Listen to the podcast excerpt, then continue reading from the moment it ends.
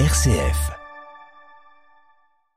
Un mois après la rentrée scolaire, rentrée euh, chargée pour le nouveau ministre de l'Éducation nationale Gabriel Attal, mixité sociale dans les établissements, harcèlement dans les cours de récréation et pénurie d'enseignants, les dossiers brûlants se sont euh, accumulés sur son bureau.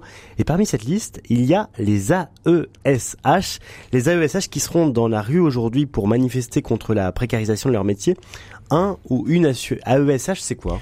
AESH, euh, Pierre-Hugues, c'est accompagnement d'élèves en situation de handicap. Elles sont plus de 132 000 en France. Et je dis elles, car l'écrasante majorité de la profession est féminin, on parle de 93%. Alors on connaît pas très bien ce métier, en quoi ça consiste? Eh bien comme son nom l'indique, à accompagner, à s'occuper des élèves en situation de handicap. Sauf que depuis un mois, Plusieurs milliers de familles sont mises sur le carreau sans qu'aucun AESH ou presque ne soit attribué à un élève. C'est le cas par exemple de Karine Joyer. Elle est maman du petit Léo. Il a 6 ans. Il vient donc de rentrer en CP et aujourd'hui il est scolarisé. Mais ça pourrait ne pas durer. L'année dernière, il avait le droit à 22 heures d'accompagnement. Cette année, la MDPH, la maison départementale pour les personnes handicapées, lui en accorde que 12, 10 de moins, sans qu'aucun argument ne soit avancé. Et pour sa maman, évidemment, c'est très dur. Léo a totalement les capacités de suivre un CP normal. Il a les capacités d'avoir une scolarité normale. Si on l'aide, tous les enfants comme Léo, si on les aide, ils auront une scolarité un peu plus difficile, on va dire, que les autres. Mais plus tard, on va en faire des adultes autonomes qui seront totalement insérés dans la société. Si on ne les aide pas aujourd'hui, alors qu'ils sont petits, et eh ben en fait, il va y avoir un décrochage. Et pour eux, en fait, ce sera toujours plus compliqué. Si Léo, en fait, aujourd'hui, euh, n'a pas son aide humaine à plein temps au CP, qu'est-ce qui va se passer? Il ne pourra y aller que le matin. Le fossé va se creuser avec ses camarades. Chaque année, ce sera plus compliqué pour lui de rattraper son retard. Du coup, il va arriver à 18 ans. Et quoi? Qu'est-ce qu'il va faire? Au lieu d'être un adulte indépendant, si on l'avait aidé alors qu'il était petit, eh ben en fait, ce sera toute sa vie plus compliqué pour lui. Et c'est ça, en fait, tout le problème euh, qu'on a, nous, parents d'enfants différents. Voilà, on entend l'émotion, le désarroi de cette maman. Le dossier de Léo doit passer en commission le 11 octobre pour être réétudié. Et des témoignages comme celui-ci, il en existe des centaines, Grégoire. Oui, globalement, il suffit d'appeler un établissement scolaire pour comprendre que le problème de suivi d'élèves notifiés est systémique. À l'école Notre-Dame de Bellecombe, dans le 6e arrondissement de Lyon, le nombre d'AESH a chuté. C'est ce que me raconte la principale intéressée, Ombline Canet. Elle est AESH elle-même.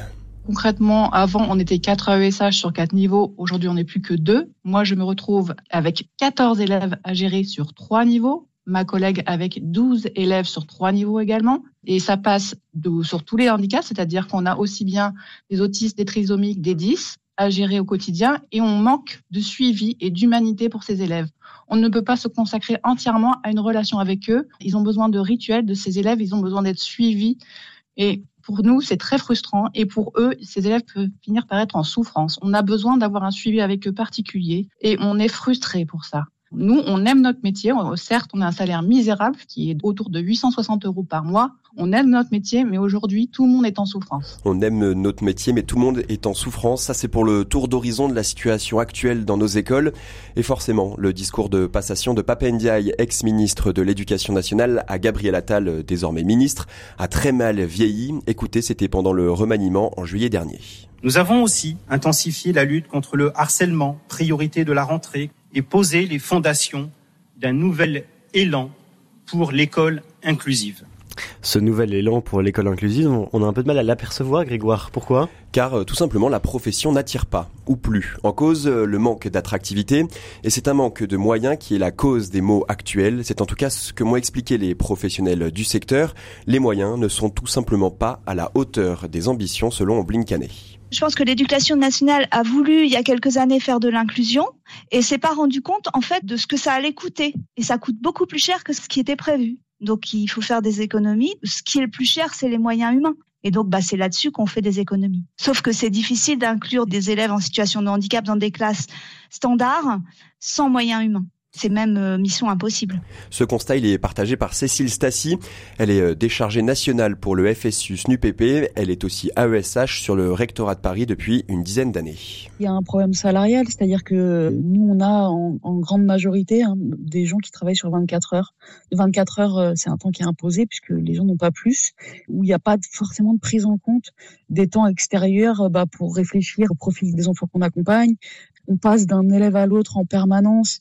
Donc du coup, il y a un peu une perte de sens et on n'a plus l'impression de vraiment suivre. On fait du saupoudrage, on accompagne les enfants une heure, deux heures, euh, ou une après-midi, deux après-midi. On n'a pas le temps réel pour réfléchir à tout ça et pour les accompagner au mieux au vu de l'augmentation aussi du nombre d'enfants accompagnés. Et puis après, il y a aussi une part financière, c'est-à-dire que vous avez une grande majorité des AESH qui sont des femmes, qui sont dans des situations très souvent, pas toujours, mais très souvent dans des situations de famille monoparentale avec des obligations aussi parentales et puis un salaire qui est ridicule. En Ile-de-France, par exemple, comment on peut vivre avec 900 euros par mois? Alors, euh, comment expliquer ces embouteillages presque soudains dans l'accompagnement d'élèves en, situation de handicap? Car évidemment, euh, c'est elles les premières victimes? Eh bien, deux causes, Pierre Hugues. La première, elle est tout simplement mécanique. On trouve dans les écoles beaucoup plus d'élèves diagnostiqués qu'auparavant. Donc, il y a une demande d'AESH plus importante. En face, les budgets n'ont que légèrement augmenté, mais pas suffisamment pour euh, combler ce déficit. Et la deuxième cause, elle est plus technique, plus administrative peut-être. Elle date d'une loi de 2019. C'est la création des PIA alors les PIAL, qu'est-ce que c'est Vous allez me dire? Eh bien, ce sont les pôles inclusifs d'accompagnement localisés. Ils sont censés répondre à tout l'enjeu que l'on vient de décrire, mais l'idée s'est vite transformée en mille feuilles administratifs. Cécile Stassi en fonction du pial dans lequel on se trouve, ça se passe plus ou moins bien. Mais c'est bien ça le problème, c'est que c'est pas un fonctionnement qui a été euh, nationalisé entre guillemets. C'est-à-dire que chaque pial peut faire un peu ce qu'il veut. Et ce que nous on a constaté, c'est qu'il y a des grosses problématiques de personnel qui sont maltraités parce que, pour exemple, les années précédentes, on a dans certaines régions des AESH qui nous disaient accompagner 10 élèves sur 24 heures d'accompagnement qui semble assez fou si on veut faire son travail correctement. Donc on a un petit peu euh, une espèce de gestion managériale qui a été mise en place avec des gens qui ont été mis là euh, pour faire fusible un petit peu pour gérer euh, la masse des AESH. Ça fonctionne absolument pas en fait. Avant, euh, les pôles inclusifs d'accompagnement localisé, c'était euh, directement les établissements qui recrutaient avec un budget défini, un recrutement qui correspondait parfois mieux au projet éducatif de l'école.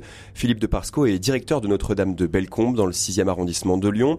Il a 40 ans de métier et des AESH, il en a vu passer. Chaque fois que j'embauchais des AESH, je leur disais, votre métier, c'est d'être activement passif. Parce que l'objectif, c'est qu'évidemment, l'enfant se débrouille seul. Mais du coup, leur seule présence permet que l'enfant se mette en route. Et c'est là qu'on a un déficit qui est vraiment dommageable. C'est-à-dire qu'on ne peut pas conduire les enfants vers l'autonomie s'il n'y a pas cette présence humaine euh, à côté.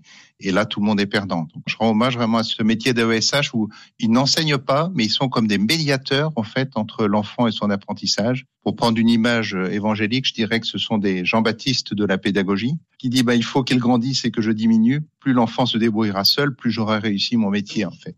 Voilà, les AESH des Jean-Baptiste de la pédagogie. Un hommage rendu ce matin aux AESH, aux accompagnants d'élèves en situation de handicap.